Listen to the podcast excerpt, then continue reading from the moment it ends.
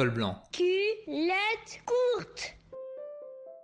Chirurgienne, plasticienne et scénologue, Françoise Rimarex est directrice médicale du Centre de traitement du cancer Gustave Roussy. Entre l'enfant et la femme qu'elle est devenue, on découvre un rêve d'enfant devenu réalité, la passion et la joie de transmettre à son tour. Col blanc culotte courte, ça commence maintenant. Et tu disais quoi, petite? Quand je serai grande, je serai Chirurgien. Dès, dès- dès l'âge de 9 ans, je savais que je ferais chirurgie, oui. Tu jouais à quoi à la récré? À la récré, je jouais euh, à la corde à sauter et à faire de l'élastique. Tu travaillais bien à l'école? Euh, oui, ça allait, ça allait. J'étais pas une super bonne élève, mais ça allait. Quel était ton livre préféré? Euh, mon livre préféré, je pense que c'était euh, Mon bel oranger de Manuel de Vasconcelos. Si mes souvenirs sont bons, mais alors ça remonte. hein. Avais-tu une héroïne ou un héros qui te faisait rêver? Euh, oui, c'était c'était le père d'un de mes copains qui était chirurgien. Et donc c'est c'est- en fait c'est c'est de, de là qu'est parti mon, mon, mon désir de faire de la chirurgie. Ce copain avait emmené à l'école euh, un film où son père était en train d'opérer et j'ai vu euh, les mains du chirurgien sur le cœur d'un patient et j'ai été fascinée. Je me suis dit mais c'est ça que je veux faire, je veux soigner les gens avec mes mains et voilà. C'est parti, je devais être à l'époque, on, appelait ça la huitième, donc ça devait être le CM1. Donc, euh, je devais avoir 9-10 ans et, et après, bah, j'ai toujours voulu faire de la chirurgie. J'ai fait médecine pour faire de la chirurgie et voilà. Et ça ne m'a pas quitté et j'ai eu la chance de réussir. Donc voilà.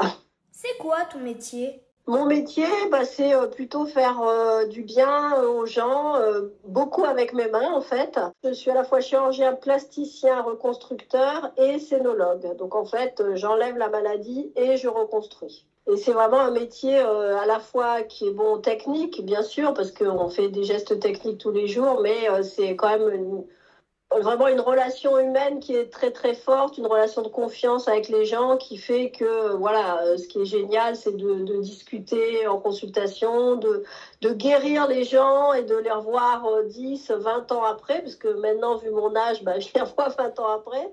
Et euh, ils sont guéris et c'est vraiment, voilà, je suis euh, ravie euh, que, tout, que tous ces patients euh, aillent bien. Et euh, c'est vrai que pour nous, chaque patient euh, qui est en cours de récidive, parce que moi je fais beaucoup de cancers, c'est c'est un échec, c'est toujours difficile, difficile à vivre. Quoi. Est-ce qu'il y a de l'espoir? Le, le cancer du sein, on le détecte de plus en plus tôt. Alors effectivement, on détecte chez des patientes qui sont jeunes. On va vers ce qu'on appelle une ultra-personnalisation des traitements, c'est-à-dire que dans 5 à 10 ans, on arrivera avec une biopsie, avec une prise de sang, à se dire, bon ben voilà, ce cancer-là, il doit avoir ce traitement-là, on le fabriquera très rapidement et on le donnera à la patiente et, euh, dans les 15 jours, elle débutera son traitement. Donc grâce à cette ultra-personnalisation, parce qu'il n'y a pas un cancer, mais il y a vraiment un cancer par patient, je pense qu'on va réussir à traiter le cancer dans les, dans les 10 ans qui viennent. Vraiment, il se passe plein de, plein de choses en ce moment, notamment avec Gustave Roussy, parce qu'on a vraiment la chance d'être le premier centre de lutte contre le cancer en Europe et on a beaucoup de chercheurs qui vraiment travaillent sur ces sujets-là et euh, on a bon espoir que dans les 10 ans qui viennent, on arrive quand même à, à traiter euh, des cancers même à des stades plus avancés. Parce qu'au jour d'aujourd'hui, par exemple, en cancer du sein, on traite 90%, on guérit 90% des patientes qui arrivent à une phase précoce de la maladie. Qu'est-ce qui te rend fier dans ton travail?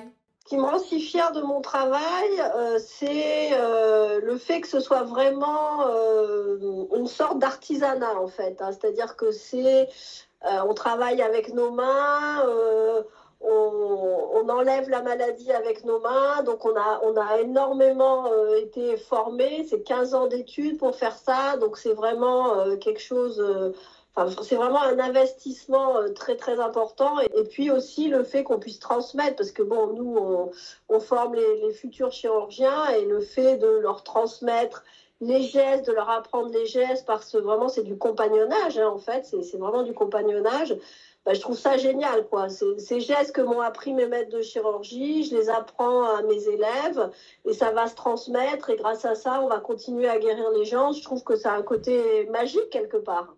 Et, je, et pour l'instant, je n'ai pas encore perdu cette, cette passion et j'espère que ça va continuer longtemps. Tu dirais quoi à l'enfant que tu étais? Euh, Je lui dirais refais tout pareil, hein, refais tout pareil, il n'y a pas de problème. Ton parcours, tu dirais qu'il est? Mon parcours, il est, euh, bah, je suis fière, je suis fière de, mon parcours. Euh, j'ai 54 ans, donc j'ai, on va dire que à l'âge de 50 ans, je me suis dit que tout ce que j'avais accumulé comme connaissances sur mon hôpital, puisque ça fait près de 20 ans que je suis dans le même hôpital, je pouvais euh, le, euh, on va dire, le valoriser et rendre service à mon hôpital en prenant le poste de, directeur médical de Gustave Roussy, tout simplement.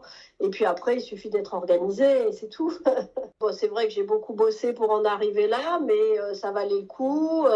et j'espère que les, on va dire que les enfants d'aujourd'hui ressentent autant la, valeur de, ces métiers, euh, notamment, ben, je ne sais pas, être euh, instituteur, être infirmière, être médecin, tout ça. Moi, je, ça m'avait toujours, je trouvais que c'était des métiers, je trouve toujours que ce sont des métiers euh, fascinants et j'ai l'impression que, en tout cas en ce qui concerne la santé publique, l'éducation nationale et, le, et la justice, euh, bon, bah, c'est un peu, euh, je sais pas si c'est dans l'oubli, mais en tout cas, il faut penser que voilà, ce sont des travaux très très importants et il faut donner toute la valeur à ces métiers. Vraiment, je trouve que, je trouve qu'actuellement, on ne valorise pas assez ces métiers et on voit ce qui se passe avec la crise sanitaire majeure qu'on vit aujourd'hui.